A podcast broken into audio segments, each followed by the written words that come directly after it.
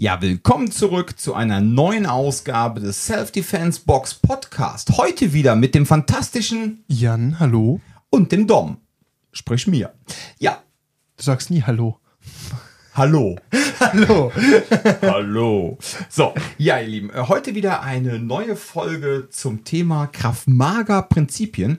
Ähm, Jan und ich, uns sind gerade quasi die imaginären Schuppen von den Augen gefallen, weil uns war eingefallen, gehen wir doch einfach mal Kraft-Mager-Prinzipien auf Englisch bei Google ein und äh, holla die Waldfee. Also, du hast vorher die Prinzipien gegoogelt. Da warst du, guck mal, was es da gibt. Du hast immer nur auf Deutsch gesucht.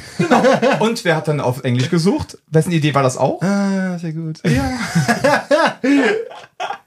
Mr. Oxford hier. Okay, also, ja, äh, deswegen machen wir heute den zweiten Teil. Eigentlich haben wir gedacht, mehr als zwei Teile brauchen wir gar nicht, aber das wird richtig geil, ey. Nicht Ganz nur ehrlich. das, wir haben auch so viel Schwachsinn gefunden. ja, halt so aber da müssen wir ne? auch drauf eingehen, bitte. So, Da verletzt du dir bestimmt wieder die Gefühle von irgendjemandem. Ja, das ist mir so egal. okay, okay, Dann fangen wir an. beschäftigen wir uns erstmal mit dem, was wir für vernünftig halten. So. Yes. Okay. Okay. Ja, was, äh, ja, Ja, okay. nee, also, wo man zumindest drüber sprechen sollte. Ja, auf wir jeden so. Fall. ähm, prepare for the worst, hope for the best. So, und da weiß ich gar nicht, ob das wirklich. Das haben wir so nicht gefunden. In dem Sinne. Sondern das ist so ein Ding, das ist generell so ein Ding, was. Ich meine, das, sprich, das spielt ja so ein bisschen noch in Murphy's Law rein, im Sinne von alles Schlechte, was passieren kann, wird passieren und so weiter und so fort. Ähm, ich glaube, das spielt halt generell eine Rolle, auch wenn wir zum Beispiel über das ICCS-Programm sprechen. Ähm, deswegen hat das eine so starke Orientierung auch an MMA, wo man ja eigentlich sagen würde, naja, wartet mal, das ist doch eigentlich ein System, das für den Wettkampf ausgelegt ist. Aber genau darum geht es halt, dass man sagt, ähm, hope for the best. Ähm, wie Sharir mal so schön sagt, hoffentlich hat man nur einen Schmack, der nicht wirklich ausgebildet ist und dann alles cool. Aber für den Fall, dass man jemandem begegnet, ähm, der ein bisschen Ahnung hat, was er tut, umso besser, wenn man dann so ein bisschen was äh, äh, bereit hat und was zu bieten hat und dann eben auf das Schlimmste vorbereitet ist. Und ich glaube, das ist halt so ein, so ein wichtiges Prinzip. Deswegen, prepare for the worst. Du bereitest dich auf jemanden vor, der, äh, der was kann, der äh, eventuell bereitest dich auf mehrere Leute vor, eventuell bereitest dich auf Waffen vor und so weiter und so fort. Hoffst aber natürlich nicht, dass du das wirklich in dem Sinne anwenden musst. Ja, es geht ja im Grunde da dabei darum, die sogenannte Handlungsfähigkeit zu erhalten. ne? Und ich meine, du bist ja jetzt hier von uns der Psychologe in Spee. Der Punkt ist der, manche meiner Ausbilder haben mir das auch so erklärt, wenn du dich quasi auf das vorbereitest, auf das Schlimmste, was eintreffen kann, könnte dich dann, wenn es eintrifft, dich das dann möglicherweise nicht so sehr einholen, ja, und dass du dann in diese Handlungsunfähigkeit eintriffst. Sondern wenn du sagst, okay, mich quatscht da jetzt gerade jemand an, ich habe ein komisches Gefühl, ich passe mal darauf auf, dass jetzt keine Waffen gezogen werden, ich gucke, dass keine weiteren mit ins Spiel kommen. Ich passe also wirklich rundum auf. Auf das ein Thema kommen wir ja gleich auch noch. Das ist auch ein wichtiger Punkt, dieses Check the Area, sprich das Scannen Jetzt vorher wie nachher. Ja, aber dass man dann sagt, okay, wenn jetzt auf einmal ich mit jemandem Stress auf der Straße habe und jetzt kommt noch jemand zweites und jemand drittes hinzu, dass man dann halt sagt, dass man dann nicht überrascht ist und so denkt, oh mein Gott, was passiert hier gerade, sondern gar nicht nach den Spielregeln. genau, sondern dass man einfach so denkt, ja, okay, es ist halt äh, belastend, immer recht zu haben, aber in dem Fall habe ich damit gerechnet und kann mich jetzt drauf einstellen. So, und das ist jetzt die große Frage, ob das denn denn überhaupt funktioniert. Ja? Es gibt ja auch diese selbsterfüllende Prophezeiung, ja. Ich weiß, was, was sagt der Also, ich, äh, um, um über die Handlungsfähigkeit zu sprechen, da denke ich halt, ähm, dass ein wichtiger Punkt ist, dass was vertraut ist, das läuft von selbst. Also, ähm, nehmen wir jetzt einfach mal äh, etwas, was uns auch durchaus nah ist, irgendwie sowas wie zum Beispiel äh, einen relativ aufwendigen Takedown aus dem Ring. Ähm, ich glaube, wir beide können beide auch unter Druck einen Double-Leg-Takedown performen. Das kriegen wir beide hin. Aus Jo. Boxen, Bein ziehen, Fupp, auf einmal bist du drin. Ich glaube, das kriegen wir beide hin. Ähm, weil wir das einfach auch schon öfters gemacht haben, weil wir das unter Druck probiert haben. Es ist uns vertraut und deswegen ist es unter Druck nicht so schwer abzurufen, weil wir kennen das, wir fühlen uns da wohl, wir können das im Zweifel abrufen. Wenn es aber so einen total ausgefeilten Takedown, den ähm, ne, der unter Ringern vielleicht sogar ein total cooles und probates Mittel ist, weil du da ähm, relativ effizient mit einsteigen kannst, aber du hast es einfach nicht so oft gemacht, ist die Wahrscheinlichkeit, dass du es unter Druck abrufen kannst, halt relativ gering. Deswegen auch dieses Pratzentraining mit so viel Speed und deswegen sieht auch immer cooler aus. Im Kampf sieht es nie so aus, aber ich glaube, da geht es einfach mehr darum, vertraute Sachen, da, da fällst du darauf zurück, auf diese Muster. Hm. Das heißt, wenn, äh, da haben wir heute ja noch drüber geredet, für zum Beispiel eine Verteidigung gegen stumpfe Gegenstände, wenn eine Flasche ins Spiel kommt, eben kein Stock oder sowas, dass ähm, man da halt auch ein, ein gewisses Awareness genau dafür trainieren muss und eben sagen muss, hey, ist natürlich kacke, wenn ihr die ganze Zeit mit Stöcken trainiert, aber hat der Typ eine Flasche in der Hand. Du bist so, ja, auf der einen Seite, das ist irgendwo immer noch anwendbar, aber auf der anderen Seite ist das Problem, du nimmst vielleicht die Flasche gar nicht unbedingt als, als, als Bedrohung in dem Moment wahr und sowas. Und ähm, ich glaube, es geht einfach darum, dass du ähm, dich für das Schlimmstmögliche vorbereitest, in dem Sinne, dass du halt die Bandbreite hast und dann auf wenige, da kommt wieder ans Minimalismusprinzip, wenige vertraute, effiziente Techniken zurückfällst, mit denen du dann quasi darauf antworten kannst. Ja. Ja, so sehe ich es ja auch. So Aber je mehr du hast, Ja. desto, ja, also nicht, was heißt je mehr im Sinne von je mehr, Techniken, je, mehr, je mehr du gelernt hast, mit besonderen Reizen umzugehen. das trifft Das ganz ist gut, es. Ja? ja. es geht nicht darum, umso mehr Techniken, die du hast, weil dann kommen jetzt gleich wieder die Franchise-Kraftmager-Dödel und sagen, seht ihr, unsere 632 Techniken haben doch einen Sinn. Ähm, man ist für auf alles prepared. Die verfolgen auch alle ganz gespannt unseren Podcast, genau. Ja, ganz bestimmt. Wahrscheinlich haben sie all ihren Mitgliedern geschrieben, bloß nicht den Podcast hören. ähm, ja, egal. Auf jeden Fall, ähm, der Punkt ist der, es geht darum, dass man halt im Training halt zu gewissen Reizen ausgesetzt wird. Und ähm, natürlich, wenn wir jetzt vom Schlimmsten ausgehen, sprich, wir reden jetzt von mehreren Angreifern und wir reden möglicherweise sogar noch von Waffen, wobei ich mir die Frage stellen muss, wer im zivilen Kontext, ja, mehrere Angreifer, ja, wobei, wenn ich überlege, so was teilweise bei uns jetzt in Köln abgeht, so auf der Zülpicher, so abwegig ist das gar nicht. Aber das wäre natürlich dann auch so ein Thema, wo man sagt, da bewegen wir uns so langsam in diesen fortgeschrittenen Bereich Wo rein. man auch da ja. Scheiße für bauen muss. Ne? Das ist auch so eine Sache, da, da haben wir auch drüber Ja, gesprochen. da muss schon echt einiges schief laufen, dass du auf einmal drei, Ja. vier Leute an der Backe Oder hast. irgendjemand muss wirklich keinen Bock auf dich haben aus irgendeinem Grund. Aber ich meine, ich war da ja auch in der Vergangenheit feiern und natürlich, du hast immer mal wieder, kommt auch witzigerweise total stark auf den Abend an. Mhm. Aber ähm, selbst wenn du merkst einem Abend, okay, die Stimmung ist die Grundstimmung. gereizt, sagen wir Mhm. es so, selbst dann, hey, dann guckst du halt den Falschen nicht zu lange an, ne, Ja. pöbelst dann niemanden. Aber die meisten haben davor Angst. Die Menschen, die zu uns kommen, haben, und das meine ich jetzt in keinster Weise irgendwie despektierlich, das sind wirklich die Ängste der Menschen. Ju- Junge, jüngere Männergruppen, 15 bis 20, drei, vier Stück, und dann äh, suchen ich meine, sich ist ja jemanden nicht ganz aus. unberechtigt. Der Es Punkt ist halt so, ich ja. kann da relativ locker jetzt drüber sprechen, ne? Ja. aber ich habe auch, ne, das ist ja, ich habe ja nicht normal, also ich, ich habe ja mehr Ausbildung als der Ja. durchschnittliche Stadtgänger, so, ne? Aber sagen wir es mal so, ihr Lieben da draußen. Also das Ganze, wenn man jetzt sagt, pass auf, ich bin vorbereitet in Bezug auf meine Awareness, ja. Und ich laufe jetzt durch die Gegend, sehe, da quatscht mich einer an, aber da gehören auch schon drei, vier dazu, ohne dass sie sich direkt zu erkennen geben. Und ihr gebt aber klar von eurer ganzen Position, von eurer ganzen Körpersprache, und ich rede jetzt nicht vom Provozieren, aber ihr, gebt den Tätern quasi klar zu erkennen, ich weiß, dass ihr zusammengehört, ja.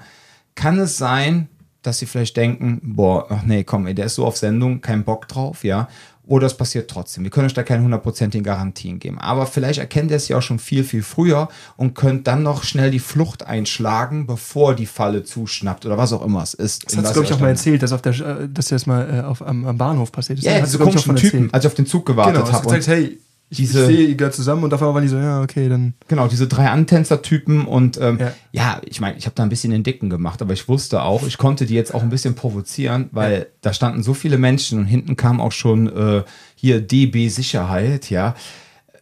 Ja, ähm, die, das wäre, also, ne? Und dann habe ich dir klar zu erkennen gegeben hier, ich weiß, ihr drei gehört zusammen, ne? Habe auf alle drei gezeigt und habe so mit dem Fingerchen gemacht, nein, nein, nein. ne? So, und, Ist ein bisschen ähm, gewackelt dabei. So. nee, das haben wir nicht gemacht. Aber dann wussten alle drei so, mm. und dann habe ich so gerufen, hier, äh, DB Sicherheit, bitte hier hin. Und dann kamen die auch schon und dann hast du nur gesehen, wie die anderen drei halt dann davon gelaufen sind. Ne? So, ja, äh, ob ich das jetzt aber gemacht hätte, abends im Dunkeln, alleine hinterm Bahnhof, wäre dann wieder eine andere Situation gewesen. Das wäre, hm.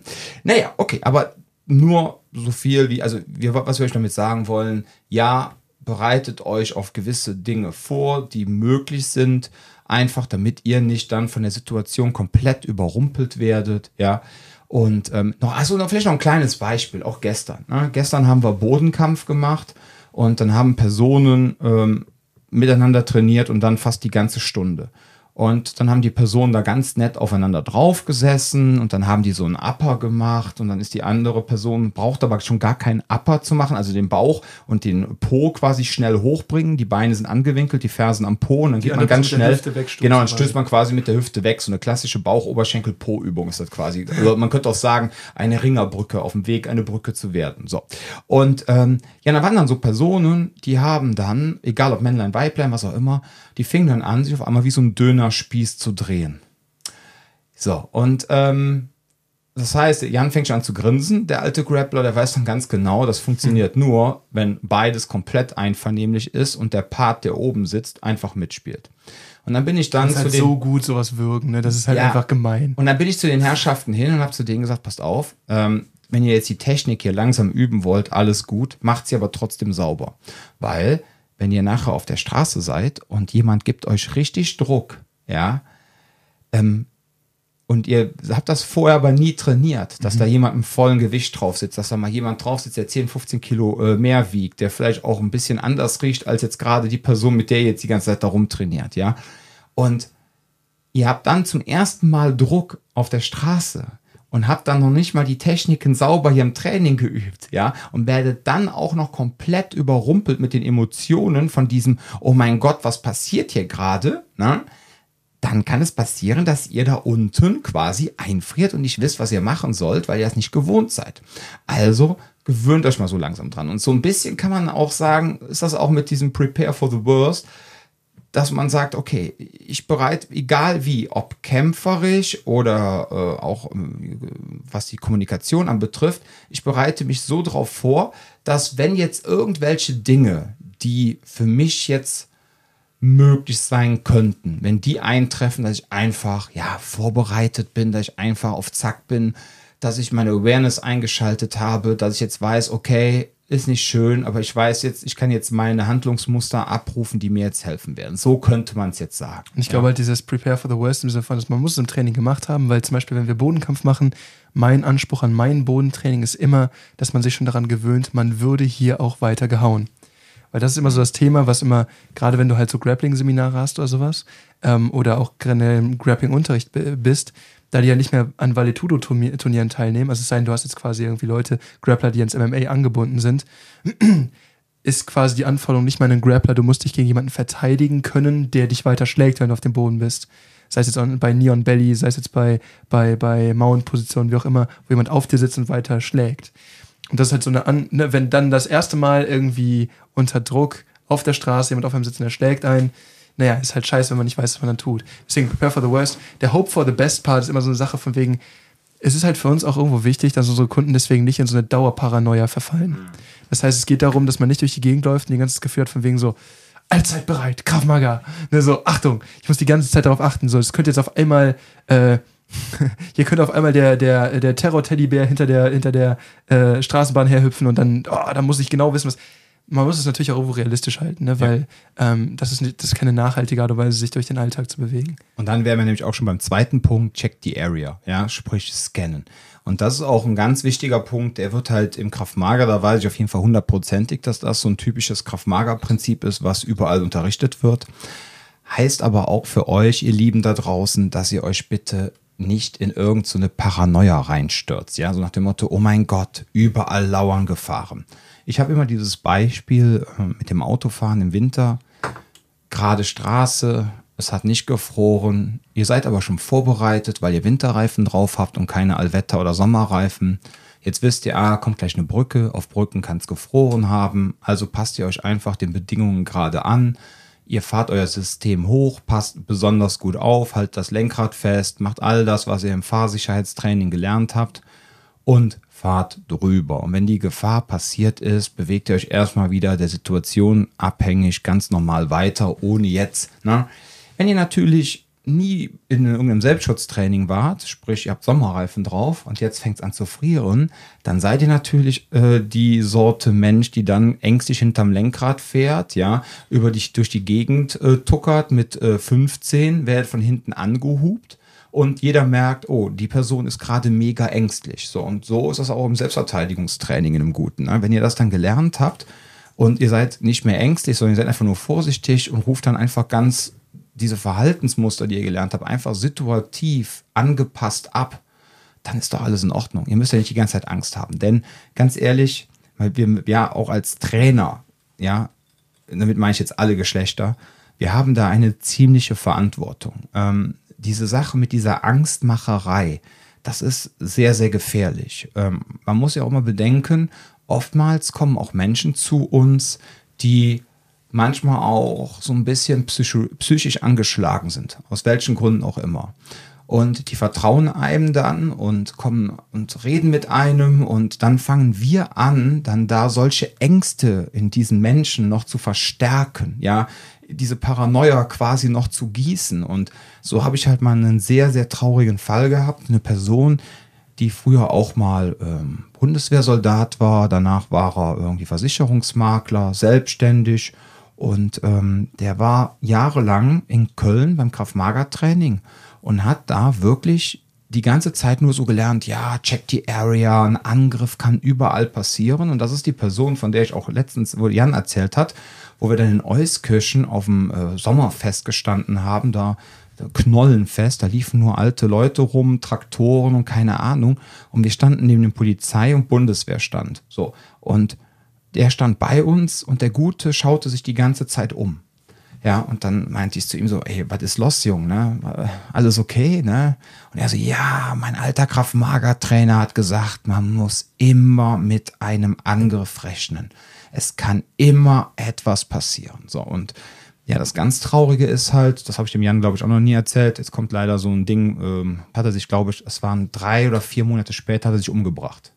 Weil du merkst, das ist auch ein Symptom von irgendwas anderem nochmal. Ja, ja, da war was anderes in ihm drin. Ja, da war was anderes, wo er wirklich Hilfe gebraucht hätte. Und wenn man dann aber an jemanden gelangt, der mit seinem Kraft-Mager-Training in Menschen, die eh schon ängstlich sind, dann auch noch, noch mehr diese Ängste verstärkt, ja, kann es ähm, immer erdrückend sein in der Öffentlichkeit. Kann das sehr, genau, und dann kann das noch mehr auslösen. Das soll jetzt keine Schuldzuweisung sein. Vielleicht wusste auch der andere Kraftmager-Anbieter gar nichts davon, wie es um diese Person steht, ja.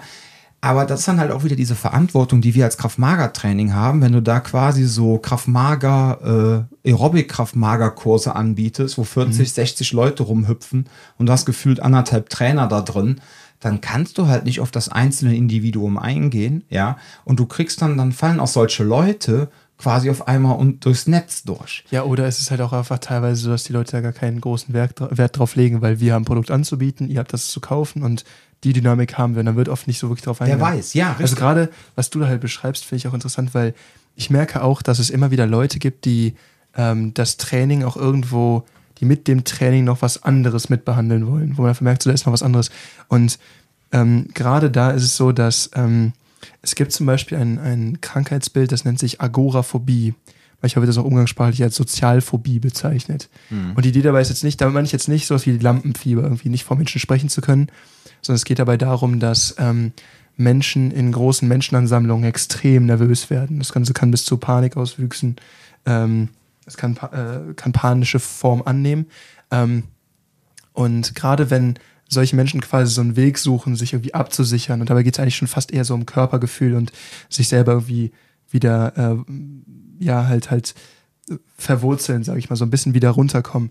Und dann quasi aber diese, diese, diese Sorge vor der Menge immer weiter geschürt wird, dann kann es halt sein, dass genau dieses Problem weiter verstärkt wird. Mhm. Weil nicht nur habe ich dann dieses Problem, was zwar irgendwie zwar real da ist, aber was irgendwie durch meine Wahrnehmungsverschiebung ähm, extrem stattfindet und gar nicht wirklich eine Bedrohung ist, die stattfindet, gekoppelt mit, der, mit dem realen Training von, oh, natürlich gibt es irgendwo Gefahren, so sieht das Leben einfach aus. Mhm. Aber äh, das ist eine Sache, mit der sich jeder zu irgendeinem Punkt auseinandersetzen muss. Ähm, bis zu welchem Teil will man Vorsicht sein Leben bestimmen lassen? Und ähm, das ist gerade hier halt so ein Riesenthema. Wir bringen euch im Zweifelsfall auch bei, wie ihr aus der Überraschung raus euch weiter freikämpft und arbeitet. Ganz wichtig, das ist ein großes Thema, weil es eben darum geht, euch auf das Schlimmste vorzubereiten. Das Schlimmste ist halt, wenn ihr überrumpelt werdet. Das heißt, wir machen das auch, aber es geht eben nicht darum, dass man in so einer, in so einer Pseudo-Absicherung dann total irgendwie den Bezug zu, zu einem ja, relativ normalen Alltag irgendwie verliert. Das ist dann gefährlich dabei. So, deswegen halt diese, diese Mischung. Ähm, du hast jetzt quasi den anderen Punkt schon mit angesprochen, den haben wir jetzt aber nicht so richtig einzeln nochmal, sind wir nicht einzeln darauf eingegangen, ähm, dieses Scanning. Ähm, wichtig dabei ist halt, gerade für alle Leute, die gerade zuhören, die in irgendeiner Form mal Sicherheitsarbeit gemacht haben. Ich, ich kenne das gerade von Leuten, die zum Beispiel an der Tür gearbeitet haben oder auch die, die Personenschutz gemacht haben, wenn die mal versuchen feiern zu gehen und dann merken, sie kriegen den Modus nicht mehr so richtig aus. Ja, Das ist total interessant. Je nachdem, wo ich bin, kenne ich das von mir auch. Aber das ist teilweise auch so eine Sache von wegen, man muss sich natürlich nicht in jedem Laden wohlfühlen, das ist dann nochmal eine andere Geschichte. Das heißt, nicht überall muss ich so ein naives Gefühl der Sicherheit aufbauen, darum geht's gar nicht. Aber ich merke, dass manchmal ist es einfach so, du bist irgendwo, fühlst dich nicht ganz wohl und schon geht das dann wieder so an, dass du anfängst so, okay, wer ist hier so, wo sind die Notausgänge, dies, das. Ähm, und hat alles so seine Daseinsberechtigung. Man muss da in zwei unterschiedliche Teile unterscheiden. Einmal Scanning im Voraus und einmal Scanning in einer Konfrontation beziehungsweise danach. Und zwar im Voraus geht es darum, dass ich sowas rausfinde wie, ähm, gerade zum Beispiel, wenn ich feiern gehe, äh, wo sind die Notausgänge, wo ist das Sicherheitspersonal, ähm, gibt es irgendwelche Stellen, wo ich vorsichtig sein muss, weil ich irgendwo runterfallen könnte. Ne? Das sind so Sachen, die äh, eine Rolle spielen oder enge Passagen. Wieso? Das sind so Sachen, wo man einfach einen Blick für haben kann. So eine Art, wie so eine Art kleine, kleine Karte im Kopf davon, was was ist eigentlich um mich herum. Dass es einfach darum geht, ihr wisst im Zweifelsfall unter Druck eher, wie ihr handlungsfähig bleibt. Wenn ich quasi gar nicht weiß, wo ich gerade sitze im Restaurant und auf einmal passiert irgendwas um mich herum, wird irgendjemand laut, zwei Leute kloppen sich, was weiß ich was, und ich muss mich von der Situation entfernen und ich habe keine Ahnung, wo ich jetzt, wie ich jetzt am effizientesten aus dem Laden rauskomme, da muss ich erst suchen Mhm. und ich muss improvisieren. Je mehr ich improvisiere, desto mehr Room, äh, desto mehr Room for Error gibt es da einfach, desto mehr Raum für Fehleinschätzungen, für, für falsche Urteile gibt es. Deswegen ist ein Teil vom Scanning das, was ich vorab mache. Ich versuche, wenn ich mich irgendwo aufhalte länger, kann ich, das ist eine Sache von einmal kurz umgucken, alles entspannen, ne? So, was gibt es da so ähm, Notausgänge oder auch so Sachen wie, keine Ahnung, sogar bei sowas wie einem Feueralarm. Das sind alles so Sachen, die kann man ja im Blick halten. Ist einmal kurz quasi umgeguckt, alles entspannt. Natürlich auch so ein bisschen die, die, die Lage, vielleicht gerade wenn ich irgendwo auch draußen feier bin, so wie du vorhin meinst, der Zülpicher Platz, wie ist die Stimmung heute Abend? Was für Leute gibt es, die irgendwie vielleicht so ein bisschen schon wirken, als ob sie krawallfreudig sind, die vielleicht so ein bisschen im Blick behalten? Das ist eine Sache, die vor, voraus, also im, vor einem Konflikt stattfinden kann.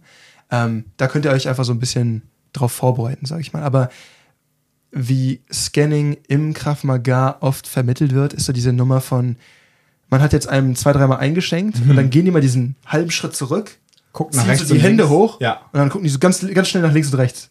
Und ähm, ich kann dieses, ich kann die Idee dahinter verstehen, dieses, ich gucke mich konstant um, ob auch andere da sind. Also, ich, ich werfe jetzt mal meine Meinung dazu raus. Du, du bist herzlich eingeladen, mir zu widersprechen. Aber ich zum Beispiel finde es wichtig, dass auch wenn ich gerade mit jemandem beschäftigt bin, dann beschäftige ich mich normalerweise nicht so hundertprozentig mit jemandem. Das heißt, es geht darum, ich bleibe in Bewegung. Ich versuche dabei schon um mich herum zu gucken, was gibt Ja. es noch, weil die Wenn es Jungs. möglich, wenn es möglich ist, auf jeden Fall. Genau, wenn es Ja. irgendwie möglich ist, weil äh, falls irgendwas passiert, die Jungs warten ja nicht, bis ich fertig bin. Das ist nicht wie bei einem schlechten Ninja-Film, bei dem dann irgendwie so die ganzen. American Ninja mit Michael Dudikoff. So, und da kommen so 17 Verschleierte, aber alle nacheinander mit ihren Ninja-Schwertern auf dich zu und dann so, ah, aber immer nacheinander. Immer einer Mhm. Dann kannst du nacheinander. schön Check the Area machen. Nachdem du einen abgefertigt hast, guckst du dann, Check the da Area. kommt der Ah, da blaue kommt der- Ninja, da kommt oh. der Ninja, So, der so. Wind-Ninja, ja, der Wasser-Ninja. Habe ich äh, gestern noch ein Video, wollte ich eigentlich sogar rüberschicken, ähm, wo du auch merkst, so zwei Typen, die sich keilen, äh, die liegen auf dem Boden. Mhm. Ähm, da, da, drumherum stehen zwei Typen. Der eine klopft ihm so irgendwie auf, die, auf den Rücken oder so, von wegen so, ne, lass los, Mhm. lässt nicht los. Er nimmt sein Messer, wohlgemerkt, der, der stehen, der nimmt das Messer und sticht auf den Typen ein, der gerade oben liegt. Das ist das Problem, wenn ich mich mit, mit einer Person zu sehr beschäftige, alles andere ist blind in dem Moment. Deswegen, ich verstehe das Konzept dahinter. Ich glaube, was sie dir beibringen wollen, ist dieses, achtet darauf, ob es andere um euch herum gibt. Ähm, erstens, schütteln die mal so schnell den Kopf, dass ich nicht glaube, dass die wirklich was um sich herum sehen. Und keiner guckt nach hinten. Keiner guckt wirklich nach hinten. Und zweitens, bewegt euch dabei. Kein statisches Ziel abgeben. Das ist so, ja, also keine Ahnung. Das ist auf jeden Fall ein wichtiger Punkt, dass ich sowohl vorher einfach weiß, egal wo ich mich aufhalte, ich weiß grob, wo ich bin, äh, wenn es irgendwie möglich ist. Und zum anderen eben der Punkt, wenn wir in einen Konflikt landen, muss ich trotzdem weiter Überblick darüber behalten, wie verändert sich meine Situation. Also Genau. kein Widersprechen. Nein. Ach, Träumchen.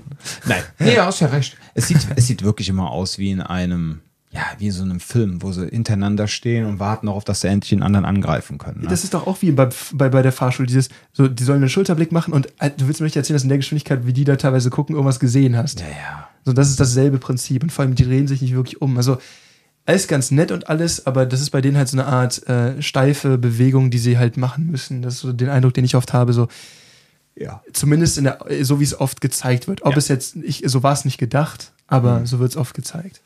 Ja, dann sind wir auch schon direkt beim nächsten Thema, wo wir direkt richtig hardcore losbashen können. Nutze natürliche Bewegungsmusterreaktionen. Und das ist so ein Ding, wo ich eigentlich schon direkt in mein Roadcaster Pro 2 erbrechen könnte, weil das ist für mich in der ganzen Kraft-Mager-Szene mit die größte Heuchlerei, die es gibt. Dieses Ding mit diesen natürlichen Bewegungsmustern. Ganz ehrlich, es gibt ähm, kaum ein Kraft-Mager-System, was wirklich ernsthaft mit natürlichen Bewegungsmustern arbeitet. Wenn ihr mit natürlichen Bewegungsmustern arbeiten wollt, dann müsst ihr nach Senshido gucken und nach Spear. Die ganzen Kraft-Mager-Systeme, vor allem diese klassisch traditionellen, haben ein Problem. Die erzählen zum Beispiel auch, dass der 360 eine natürliche Reaktion ist. Ja? Sprich, dieses den Arm nach vorne werfen, um die Gefahr abzuwehren, aber sie würden das dann einfach ein bisschen professionalisieren, damit das Ganze effizienter wird. Und dann hört es einfach schon auf. Also die unterstellen quasi, dass so dieser typische menschliche Flinch Moment, sprich die Arme nach vorne zu greifen, wenn ich erschreckt werde, dass das vergleichbar ist mit ihrem technisch höchst komplexen 360 Abwehr, ja, und das seien dann natürliche Reaktionen und auch oftmals Befreiung aus ähm, Umklammerungen und keine Ahnung, das seien angeblich alles natürliche Reaktionen. Und da muss ich ganz ehrlich sagen, das ist für mich mit so das größte Heuchlerei, wenn nicht sogar Lüge, die es gibt. Ob es vorsätzlich ist, kann ich nicht sagen, oder ob sie es einfach nicht besser wissen, weil sie irgendwelche komischen Wochenendkrieger sind, die dann einfach mal äh, in ein paar Tagen irgendeinen Kram reingeballert bekommen haben von Leuten, die noch weniger Ahnung haben als sie, aber aufgrund ihrer 5.11 Hose und ihrem harten Gesichtsausdruck dann so auf so hart machen, dass sie so wirken, als wären sie kompetent. Ich weiß es nicht, aber Vergiss die Tattoos bitte nicht. ja, und Tattoos natürlich. Ähm, und dann denkst du einfach nur so, boah, ich könnte losbröckeln. Ne? So, also lange Rede, kurzer Sinn. Grundsätzlich ist dieses Prinzip natürliche Bewegungsmuster und Reaktionen vollkommen richtig. Aber für mich ist es genauso gelogen wie das Thema Minimalismusprinzip. Ja, wenn du dann trotzdem über 600 Techniken in deinem System hast, dann dann, dann ist nichts mehr mit Minimalismus, ja. Und wenn du höchst technisch arbeitest und ähm, ich habe ja letztens noch von meinem Kumpel erzählt, der bei einer Bundesbehörde arbeitet und dann letztens dazu genötigt wurde, dienstlich sich mit so Franchise-Kraftmager auseinanderzusetzen und er meinte, ey Dom, nix gegen Shotokan Karate, aber das war Shotokan Karate für ihn. Das hatte nichts, aber auch nur ansatzweise nichts mit reellem Selbstschutz oder vernünftigem Einsatztraining zu tun. So, ich weiß, damit mache ich jetzt gerade wieder viele Menschen traurig und mir ist das ehrlich gesagt äh, herzlich egal. Denkt mal drüber nach, ja. Und wer Fragen hat, kann sich gerne bei mir melden, ja. Nein, ist einfach so. DMs ruft an. open. Nein, ruft einfach an oder kommt vorbei, machen wir einen Videopodcast drauf, unterhalten wir uns drüber. Ist da gar kein Thema, ja. Aber es ist, wie es ist und die meisten machen keine natürlichen Bewegungsmuster. Man sieht mittlerweile, dass halt schon mal der ein oder andere irgendwie so ein Mirror Drill macht. Das wollte ich gerade fragen, wo kommt der Mirror Drill eigentlich her? Der Mirror Drill kommt, ich glaube, ursprünglich aus dem Spear. Aber weil Spear von Anfang der 90er ist und meine Zeit da so ein bisschen aufhört, weil ich nie weiter recherchiert habe als wie ne, in, vor den 90ern, ist das so für mich jetzt der letzte Stand. Toni Blauer mit Spear und ähm, Senshido hat ihn dann auch genutzt und mit in ihre Weiterentwicklung von Senshido, äh, von äh, Spear quasi mit eingepackt, ne, weil Senshido ist ja aus Spear entstanden, ganz klar. Ähm, aber viele so Kraft-Mager-Systeme, die sehr offen sind und wirklich äh, versuchen, sich auch weiterzuentwickeln, die bauen den halt auch mit ein. Ne? Und dann kann es auch schon mal vorkommen, dass man dann auf einmal auch mit natürlichen Bewegungsmustern arbeitet. Und ich muss euch ganz ehrlich sagen, also wenn ihr einen natürlichen Bewegungsmusterblock seht, ja, der ist nicht äh, quadratisch praktisch gut. Das sieht aus, ähm, Ihr müsst euch so vorstellen, ähm, ihr guckt jetzt einfach so, wie ihr jetzt gerade seid, außer ihr fahrt jetzt bitte Auto, ihr sitzt auf dem Fahrrad, dann macht ihr das nicht. Aber stellt euch einfach vor, ihr guckt jetzt einfach mal nach links und jetzt stellt euch vor, in dem Augenblick, wo ihr rüber guckt, kriegt ihr einen in die Schnauze. So, ähm, das und ihr schafft es noch irgendwie, eure Arme hochzureißen. Das wäre eine natürliche Reaktion. So. Und das wird den Mirror Drill eben provoziert. Und das wird durch diesen Mirror Drill halt provoziert. Man stellt sich halt gegenüber, äh, Fingerspitzen an Fingerspitzen. Und dann kann man halt am Anfang sagen, okay, pass auf, du kriegst jetzt nur Ohrfeigen. Aber man kann das natürlich auch komplett steigern. Ja, dann sagt man so, und wenn ich Go sage, dann kommt was. Oder ich sage gar nicht Go. Äh, man kann das mit verschlossenen Augen machen. Man kann sagen, ich kann dich mit allem angreifen, äh, was dann für Fortgeschritten interessant ist. Und dann merkt man auch erstmal, dann wird's ganz wild. Ja, Das Relevante vor allem dabei ist, dass ähm, wenn man es richtig macht und es auch gut angeleitet wird, ist der Schlüssel dabei, dass die Person, die gerade angegriffen wird, sich extrem entspannt hinstellt. Das heißt, man muss wirklich so aus dieser Ruhe, ähm, aus diesem Ruhezustand eben dann auf einmal verteidigen. Und das ist halt super relevant für dieses überrumpelt werden und dass man da die, die richtigen Muster ausprägt. Die Idee dabei ist halt einfach, ich gucke mir an, wie reagiert der Mensch prinzipiell. Das sehe ich dabei, wenn ich mit so einem Mirror Drill arbeite und mit Leuten, die es noch nie gemacht haben. Und dann versuche ich das leicht in eine Richtung zu tweaken. Das heißt zum Beispiel, okay, die Hände sind eh schon irgendwie oben. Okay, jetzt versuchen wir damit wirklich rein zu crashen. Kleiner, kleiner Aufbau auf dem, was sie eh schon macht. Und dann kann man davon sprechen, dass man natürlich Bewegungsmuster nimmt. Ähm, das Problem ist halt, gerade als ähm, fortgeschrittene Kampfsportler oder ähm, Selbstschutztrainer zum Beispiel, oft ist das Problem, dass man solche Sachen so tief drin hat, dass einem nicht mehr bewusst ist, dass das trotzdem keine Instinkte oder keine ähm, tief ähm, eingespeicherten Bewegungsmuster eines jeden Menschen sind, sondern dass es Dinge sind, die man mit der Zeit irgendwann erlernt hat.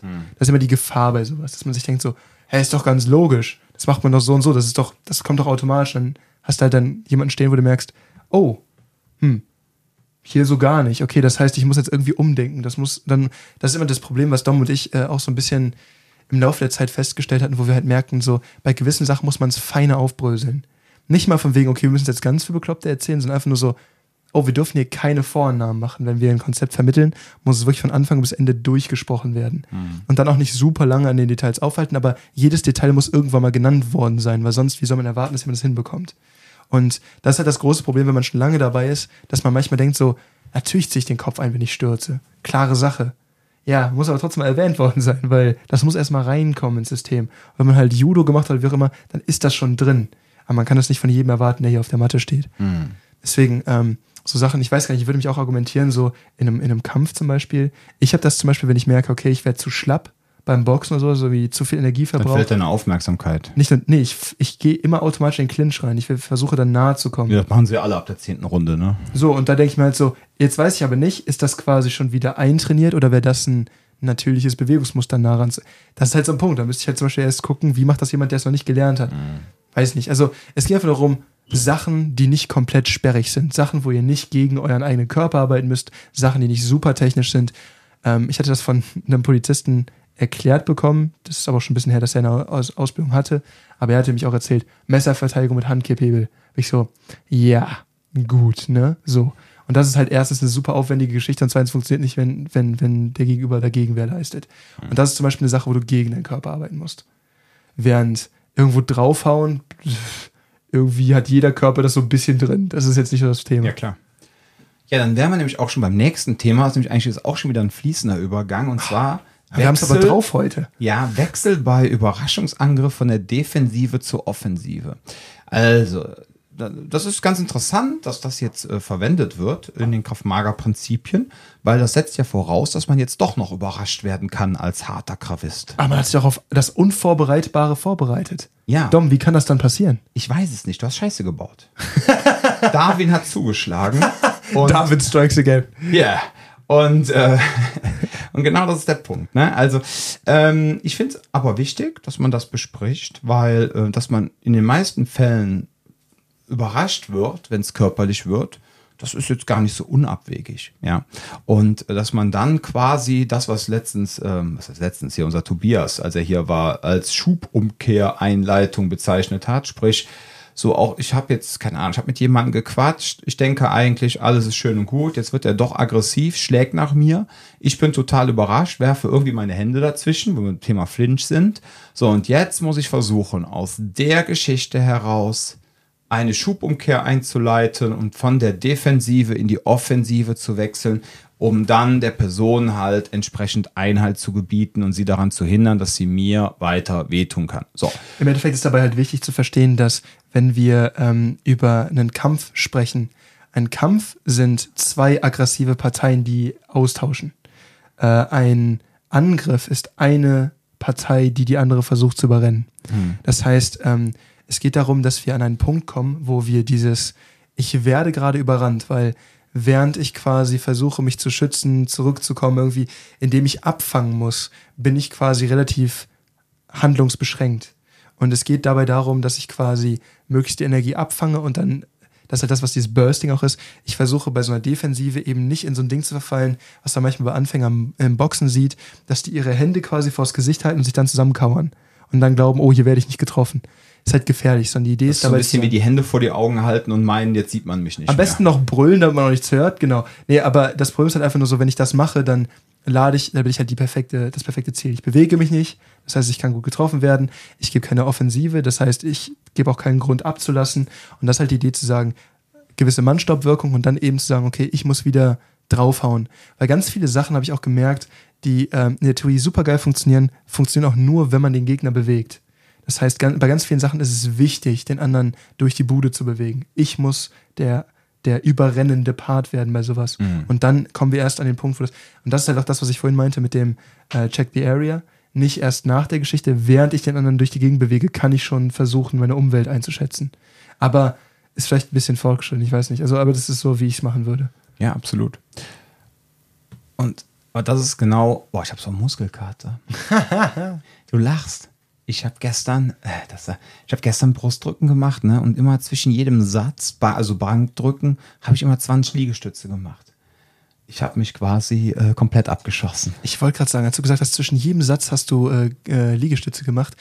So ein Abend deines Trainings, da hast du richtig was zusammen. Plus gestern eine halbe Stunde Schulterspiel mit den Jugendlichen. Alter. Ja, egal. So, ich meinte Satz im Sinne, wenn du sprichst. so, auf jeden Fall. Ja, blöd, Mann. ja. Ja, nee, aber wie gesagt, es ist halt, ne, wir hatten ja auch schon mal gesagt, es geht ja immer darum, der andere meint ja, yeah, mit, der, mit euch kann man es jetzt machen. Und jetzt werdet ihr halt körperlich und jetzt gebt ihr einfach Gas, dass die Person halt das Gefühl hat, oh mein Gott, das war jetzt gerade ein Riesenfehler, diese Person anzugreifen und dann gibt ihr dem so lange Saures, ja, bis die Person keinen Bock mehr hat. So, und das ist halt das Wichtige, diese Schubumkehr, Einleitung, ja, von daher von der Defensive zur Offensive wechseln, ähm, falls ihr denn überrascht worden seid. Ähm, man muss dazu sagen, die Spear-Jungs gehen fast, das klingt zumindest immer so, fast immer davon aus, dass man überrascht wird und kaum einer ist wirklich prepared. Finde ich allerdings auch ein bisschen falsch, ähm, immer nur davon auszugehen, dass jeder äh, immer nur ein, ja, jetzt bin ich mal ganz äh, provokativ, das kennt man gar nicht von mir, quasi ein Opfer ist, ja.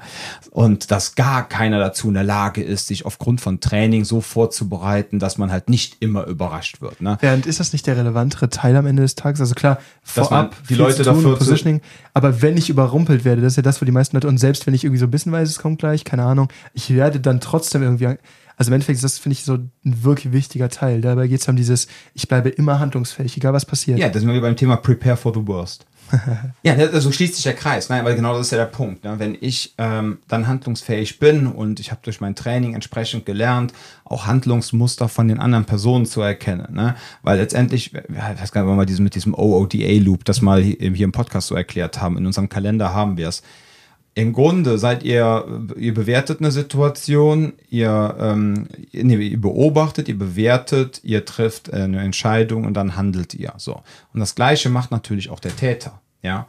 Und ähm, wenn der Täter und wenn ihr dann beide in diesem Bewertungsloop drin seid, dann, ähm, dann müsst, müsst ihr quasi vorab erkennen, ja, was hat denn der Täter jetzt vor?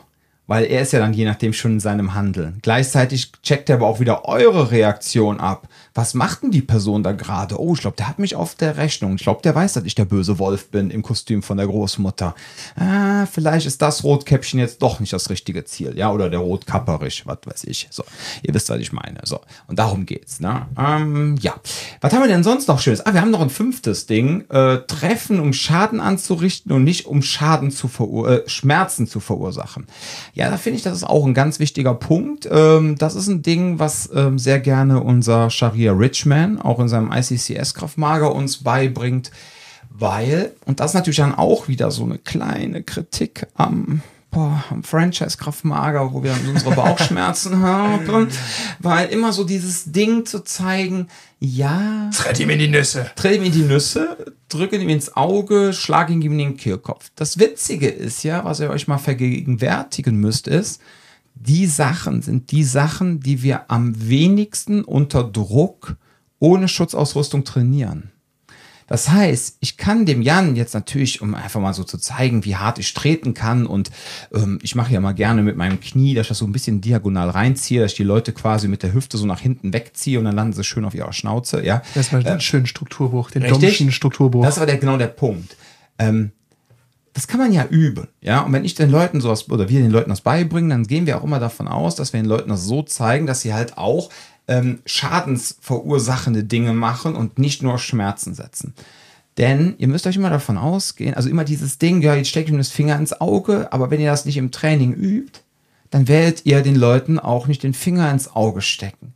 Auf der anderen Seite muss man natürlich die Frage stellen, ja, will ich jetzt den Leuten da mit dem Auge, mit dem Finger im Auge rumfingern, ja? Nach, seit, wo, kann ich, ich das ich, überhaupt? Ja, genau, kann ich das überhaupt, beziehungsweise, aber es, das kannst du trainingstechnisch auch gar nicht umsetzen, ja? Mhm. Ich, äh, ich meine, ich hatte ja letztes Jahr beinahe mein linkes Augenlicht verloren, ja, durch diesen Baustellenunfall da drüben, als dieses Ding zurückgeschlagen ist. Ja, du guckst. Das haben ich gerade zum ersten Mal. Ja, mich haben sie die ganze Zeit verarscht, weil ich hier immer wie Daniel Düsentrieb mit meiner Brille über die Baustelle gelaufen bin.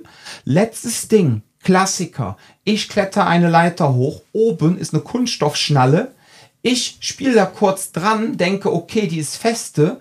Die scheiß Brille beschlägt wieder. Ich nehme die Brille hoch, löst sich das Ding und knallt wie eine Peitsche in mein Auge. Dann hatte ich ein Trauma im Augapfel mit einer Einblutung in die Iris. Oh. Die mussten dann, ich habe das alleine drei oder vier Wochen gedauert, bis das sah aus wie eine Wasserwaage mit dem Blut. Da mussten die warten, bis die Iris, das Blut raus war, weil du bekommst dann so Tropfen, dann siehst du aus wie so ein Druffi, ja. damit die dann hinten deine Netzhaut untersuchen können. Das heißt, die wussten vier Wochen lang nicht, ob es bei mir vielleicht zu einer Netzhautablösung gekommen ist.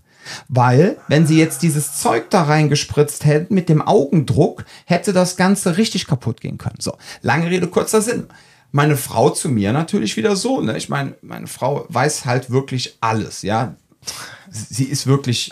Nein, und sie hat früher schon immer zu mir gesagt, Schatz, pass auf mit diesem Finger ins Auge. Das ist kein Scherz, ja. So, und dann habe ich das auch irgendwann mal abgestellt, auch beim Training, ja, wo ich gesagt habe, hier, fingert mal schön rum, wenn es feucht wird, dann könnt ihr euch schon mal dran gewöhnen, wie es ist, wenn ihr auf der Straße seid, ja. Das habe ich dann irgendwann auch eingestellt, und dann kam diese Geschichte mit meinem Auge und seitdem bin ich da ganz vorsichtig. Was ich jetzt damit sagen will, ist, wenn jetzt euer toller Kraft-Mager-Instructor, egal welches Geschlecht er hat, euch dann immer sagt, ja, ist doch kein Thema. Wenn ihr in der, in der Situation seid, schiebt ihm einfach den Finger Ach, ins Finger Auge rein. oder ihr schlagt ihn gegen den Kehlkopf. Jetzt habt ihr das im Training aber nie geübt. Meint ihr, ihr werdet das auf der Straße machen? Und gestern Abend hatten wir das Thema Bodenkampf, haben wir ja gerade schon thematisiert. Und dann meinten einige Leute zu uns, ey Dom, das ist wirklich höllisch anstrengend. Das ist die Hölle, was wir gerade machen. Und da habe ich gesagt, pass auf, ich möchte, dass ihr das unter Druck auch technisch hinbekommt. Und wenn ihr jetzt 20 Kilo leichter seid als die andere Person, dann ist es die Hölle. Aber die Bewegungsmuster, die ihr macht, sind funktionierende technische Bewegungsmuster. Und wenn ihr dann sagt, jetzt bin ich gerade mal in einem richtigen Winkel und ich kann ihm vielleicht mal in die Eier schlagen oder ich kann ihm jetzt mal hart aufs Ohr hauen oder ich kann jetzt mal eben den Stein von der Erde nehmen und hauen den in die Schläfe. Da der Punkt ist der, Ihr wisst dann aber trotzdem, wie ihr euch dann auch weiter bewegen müsst. Dann ist dieses Schmerzreizsetzen halt so ein kleines i-Tüpfelchen, um euch dann wieder in eine bessere Position zu bringen. Aber verabschiedet euch davon, so nach dem Motto, ich lege ihm jetzt den Finger auf die Nase und dann ist der gelähmt, ja. Das ist, da verlasst euch da bitte nicht drauf. Ihr müsst lernen, wie man wirklich auch technisch kämpft, wie es funktioniert. Jetzt auch diese ganzen Sachen, wie ich eben gesagt habe, Ringerbrücke, also eine Brücke zu machen, zu schrimpen, dass man wirklich solche Bewegungsmuster drauf hat, weil wenn ihr euch nur darauf verlasst, naja, ich hau ihm in die Eier, steche ihm die Augen aus und drücke den Kehlkopf ein und A, ihr habt das nie wirklich unter Druck trainiert, weil es ja auch nicht möglich ist. Ja, im schlimmsten Fall tötet ihr euren Trainingspartner, das meine ich jetzt ernst, ja, oder ihr äh, führt ihm eine unwiederbringbare äh, Behinderung äh, zu. Oder ihr habt die Situation und die Person, mit der ihr jetzt dann in echt kämpft, ist komplett auf Drogen und merkt gar nichts, ja, und ihr schiebt in den Daumen bis zum Hirn durch, jetzt mal komplett so Zombie-Filmmäßig überspitzt ausgedrückt, und jetzt passiert da nichts. Und er macht trotzdem weiter, jetzt mal total überspitzt. Wisst ihr, was dann passiert? Und ihr so, ja, aber meine, äh, meine trainingsgebende Person hat gesagt, das wird mich immer retten. Ja, scheiße am Schuh. Und deswegen Oder kommt vor, man. du willst jemanden in den Sack treten, aber mit dem T-Shirts an. Du bist so, ho, der ist vorbereitet. Ja, oder von mir Ausbilder, die gesagt haben, ähm, als sie dann bei der Polizei im Einsatz waren und haben da irgendeinem Typen so in die Eier getreten, dass ähm, gewisse Körpersäfte über die Schuhe sich verteilt haben, ja, weil die Hoden einfach geplatzt sind. Die Person stand aber trotzdem noch gerade da, weil die so hart auf Tilidin war, der hat nichts mehr gemerkt. So, was ich jetzt da sagen möchte, ist, ihr Lieben da draußen, wenn ihr ihr müsst euch jetzt natürlich die Frage stellen, ob das eure Realität ist, dass ihr in eurem persönlichen Umfeld und auch wenn ihr zum Kiosk geht oder irgendwo feiern geht, dass ihr wirklich auf solche Menschen trefft, die so krass äh, manipuliert sind. Ne? So, ihr müsst, ihr müsst euch die Frage stellen. Aber was wir sagen wollen ist, es kann ja auch sein, wenn ihr zum Beispiel auf, ja, tritt ihm in die Eier und dann kannst du direkt über loslaufen und kriegst 2000 Euro. Ja, so, und jetzt tretet ihr die Person in die Eier denkt, ihr hättet getroffen, aber ihr habt gar nicht getroffen, sondern ihr habt daneben getreten und habt ihm einfach nur ein kleines süßes Eisbein gegeben oder vielleicht sogar eine Luftnummer. Oder ihr habt ihm einfach nur hinten äh, äh, gegen den Damm getreten. Fertig. Ja. Und die Person steht immer noch. Und ihr so, aber ich bin doch darauf konditioniert, dass die Person jetzt zusammenbricht. Warum brichst du jetzt nicht zusammen? dann habt ihr ein Problem. Ja, ich würde dann sogar behaupten, dass ihr wieder ins Einfrieren kommt, weil ihr handlungsunfähig werdet, weil ihr so geschockt seid, dass eure auf Erfolg konditionierten Handlungsmuster einfach nicht funktionieren. So.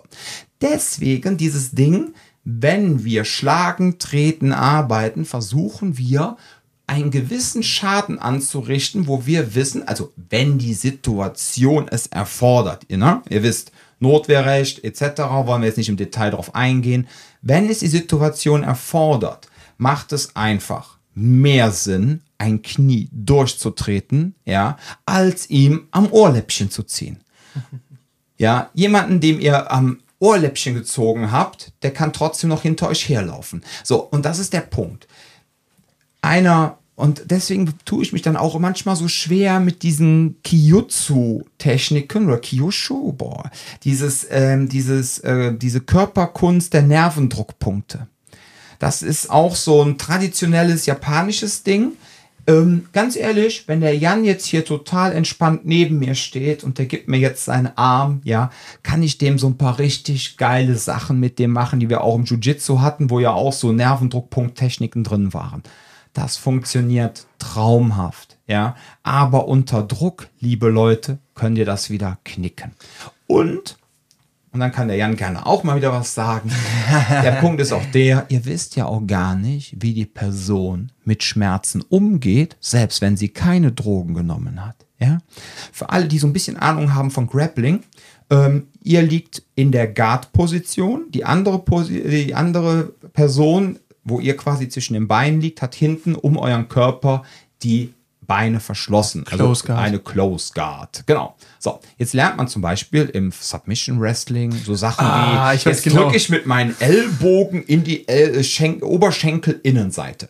ganz ehrlich, hier im Kraft-Mager-Training, ja, und das ist jetzt keine Front gegen die Menschen, 99% der Fälle haben die Leute Schmerzen. Auf einmal hatte ich mal einen dabei, der Robin, meine MMA-Maschine, ne?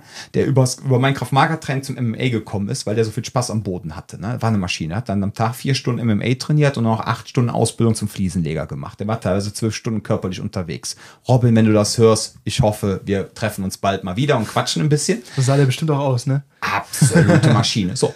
Und dann auf einmal bin ich dem mit dem Ellbogen so die äh, Schenkelinnenseite runtergerutscht, ja.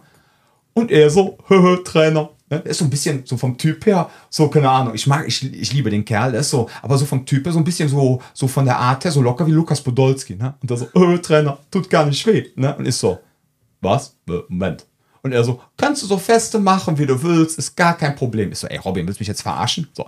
Was ich damit sagen will, ist, ähm, ich würde diese Öffnung der Close Guard auch niemals unter MMA-Bedingungen empfehlen. Weil dann Es gibt da was anderes. Es gibt da was anderes, aber, aber diese Sache mit dem Schmerzreiz, ja, Das war voll richtig scheiße, weil ich das versucht jemandem zu er erklären, aber jetzt außerhalb des Trainings, wo ich aber war so, das war jemand, der einfach Interesse an Bodenkampf hatte. Basti. Am Basti, genau. Liebe Grüße an Basti. Ihr kennt Basti, wir können Basti beim Namen nennen. Ja, es kommt ja nichts Peinliches, Nee, außer dass Basti Jan vorgeführt hat. Ja, aber das Ding ist ja so, das war so, ich wollte ihm da quasi so, so, er wollte so ein bisschen was sehen und war so von, ne, zeig mal, was er, ne, was er da so gemacht hat und so, einfach nur um so einen Einblick mal zu bekommen, nicht jetzt hier irgendwie normal im Training. Und dann hatte ich ihm halt so, ne, ein paar Grundlagen und dies und das und halt eben auch diese Guard gezeigt. Dann wollte ich ihm genau diese Defense darauf zeigen, ne? Und ich merk so, scheiße, ich komme hier nicht raus. Was ist denn los? Er war so, ja, nee, also ist jetzt unbequem, aber ein Problem ist das nicht wirklich. Und da, ja, das ist halt genau das Problem. Es geht, vielleicht ist es auch eine Sache von, vielleicht haben manche Leute sind da vielleicht einfach desensibilisiert mit der Zeit, ne? Manche Leute haben vielleicht auch einfach nicht so ein starkes Empfinden davon Mhm. oder bei manchen Leuten ist es auch direkt gekoppelt an so einen Reflex und ach, keine Ahnung, warum das jetzt bei manchen Leuten stärker- Kippantable. Ja. Ja. Kannst, Ja. Du bei, kannst du bei mir nicht machen zum Beispiel. Genau, guck mal, ich nehme jetzt deine Hand, ja, ist jetzt kein Videopodcast, ich mache das so. Guck mal, und Jan, jetzt absolut desinteressiert steht er da. Wenn ich Du das musst, mal, gleiche... du musst mal versuchen, mit Annika zu grappeln. Du, die ganzen Hebel funktionieren nicht, weil die früher Turnerin war. ja, ja, das, das ist richtig problematisch. So, wenn ich jetzt unsere Shannon nehme, wenn ich das mache, ich mit dem Kipphandhebel, ich brauche nur zwei Finger. Ich brauche einmal meinen Daumen auf der Handrückseite und Ja. den Finger im Handgelenk drin und dann mache ich einfach nur Hachi, sitzt die auf ihrem Hintern. So, das heißt also, wenn wir jetzt Kipphandhebel den Leuten zeigen würden, was wir nicht tun, ja, Wirklich nicht. Wirklich nicht, versprochen. ähm, ja, dann hätten wir erst auf einmal so einen Gummimenschen da und dann funktioniert das nicht mehr. Ups. Ups. So. Und dann musst du den Leuten halt entweder einen Plan B zeigen oder du lässt es direkt sein. Ja, weil Plan B ist von da aus dann halt so ein bisschen, ne? Äh, außerdem so ein Ding überhaupt zu holen. Ja, ne, brauchen wir nicht drüber reden. So, Ja. wir wissen beide, wie wir davon Aber es denken. war ein schönes ja. Beispiel. Ja, ne? ja, genau, genau. Jan reagiert gar nicht drauf, Shannon sitzt sofort. So, und aber einfach wegen ihrem Schmerzreiz. So. Und bei mir, ich hab's auch nicht gerne. Ich habe irgendwann mal, äh, als ich, ähm, ich habe mich irgendwann mal beim Unisport angemeldet, ne? Und wollte mir da quasi die Jiu-Jitsu-Kurse angucken, aber eben die fürs normal Jiu-Jitsu, nicht BJJ. Also Goshin Jitsu so, das deutsche Jiu-Jitsu. Ja, Jiu-Jitsu. ja, so ja, ja. genau. Und äh, weil ich da einfach, ich habe mir die Kurse halt noch nie angeguckt, dachte mir so, hey, wenn jetzt hier im Unisport anbieten, ne, kostet ja Mhm. quasi fast nix für, einen- für einen Ständ, dachte ich mir so, guckst du mal rein. Hab aber ganz bewusst einfach von Anfang an die Fresse gehalten, was meine Qualifikation angeht, ne. Ich war halt super viel zu spät, weil ich, das ist halt an der Uni so ein bisschen, die haben das zweigeteilt und die haben als Absender auf dem Briefkopf die eine Adresse, aber das Training war in der anderen Adresse. Also ich bin zum falschen Ding gefahren, war mega stressig, war halt irgendwie eine halbe Stunde zu spät. Ne? Das heißt, ich komme viel zu spät rein. Und dann prankt er nochmal die, den kompletten Unterricht. Ja, es war dann, bitte was? Dann prankt er auch noch den ganzen Unterricht. Ja, pranken, so. Es war einfach, das Problem war halt, dass jeder meinte so, ja, nee, also du bist ja jetzt auch nicht warm und so. Und ich meinte so, ich bin gerade ein Stück gerannt und so, ich meinte, ich habe ihr nicht gesagt, was ich mache, ich meinte einfach so, vertrau mir.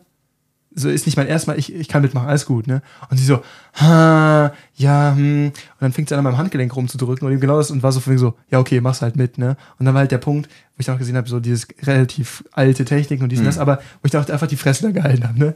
Aber ähm, du merkst einfach im Großen und Ganzen bei sowas, ähm, ich weiß noch nicht mal, ob das dann eine, eine, eine Erprobungssache ist, durch man hat quasi in dem Sport oft diese Bewegung gehabt, deswegen ist man da einfach irgendwie, ich meine, wir haben das ja früher im Bodenkampf auch immer wieder gedehnt und das war immer eine Sache, wo du immer weiter dran arbeitest. Keine Ahnung, aber das ist eben der Punkt. Ganz wichtig ist für Leute auch, und ich finde dafür ist dieser, dieser, äh, dieser, dieses Prinzip, Treffen um Schaden anzurichten, nicht um Schmerz zu verursachen, super wichtig, auch um zu verstehen, wo will ich eigentlich treffen. Ne, Das ist einmal dieses Vital Area Prinzip Oh, ist das auch? Ja, das ist im Endeffekt ja Teil des, dieses Prinzips. Aber ähm, das, das Problem ist halt zum Beispiel für Leute, die gerade anfangen zu boxen. Die versuchen meist irgendwie das Gesicht zu treffen oder halt den Kopf. Das ist so, in den meisten Fällen wird irgendwo Richtung Kopf geschlagen, normalerweise nicht sehr gezielt. Das ist irgendwie Hauptsache, ich treffe, sobald ich quasi Widerstand fühle, boah, cool, Erfolgserlebnis, hab getroffen.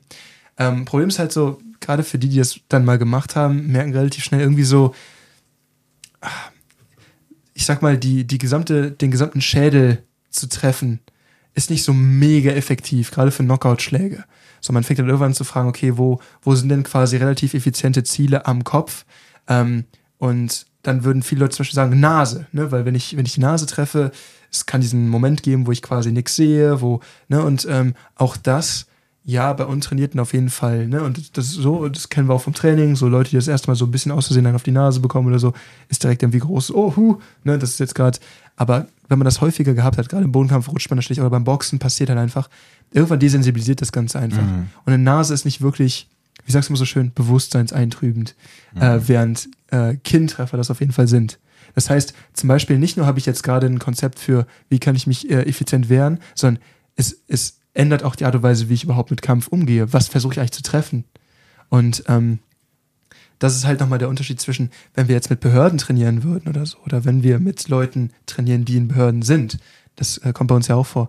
Dann ähm, ist der Punkt, dass wir denen natürlich so ein bisschen, wenn sie gezielt nachfragen, halt auch Alternativen zeigen müssen, weil die dürfen nicht versuchen, in ihrem äh, äh unter, unter Druck im Einsatz dann viel Schaden anzurichten. Das ist halt der Unterschied zwischen Schutz und Trutzwehr. Ne? Dieses, ähm, ja, das hat ja letztens noch aus. Da ich, genau, da ja, ich ja. drauf gesprochen. So. Und der Punkt ist halt einfach nur so, das darf man zum Beispiel als Behörde nicht einfach. Da müssen wir so ein bisschen darauf eingehen. Okay, eigentlich kann man ja davon ausgehen, als Exekutive sind die Personen jetzt losgelöst, ne, eigentlich dann so gut ausgebildet, dass sie ja eigentlich in so einer Situation äh, eigentlich in einer besseren Position sein sollen, dass sie halt eine Person kontrollieren können. So ist auf Papier. Ne? So ist es rechtlich vorgesehen. Ja, so ist es rechtlich vorgesehen. Keine Ahnung. Auf jeden Fall, ja, ich weiß, was du meinst. Ja, ihr Lieben. So ich würde sagen. Das äh, waren ein paar weitere Prinzipien. Das waren wieder ein paar weitere Prinzipien. Wir haben schon noch mehr jetzt da stehen. Also, das, ich glaube, wir werden einen eigenen Podcast machen, den nennen wir dann Kraftmager Prinzipien. Das ist einfach nur der, der Principal Podcast. Der Principal ich sehe auch schon seit Dom, seit, äh, bei Dom die Augen funkeln schon. ja. nein. Ähm, ja, also, nein, werden wir nicht machen. Um Gottes Willen. Ich denke mal, es wird vielleicht noch eine Episode kommen. Und ähm, ja. Ansonsten, ähm, ich würde sagen, wenn ihr Fragen, Wünsche, Anträge habt, ne, einfach schreiben, entweder hier unter dem Post, den ich wahrscheinlich irgendwie da rumgespammt habe, oder schreibt uns einfach eine Mail und äh, ihr wisst ja, wie ihr uns erreichen könnt. Ansonsten bleibt gesund, passt auf euch auf und bis zum nächsten Mal.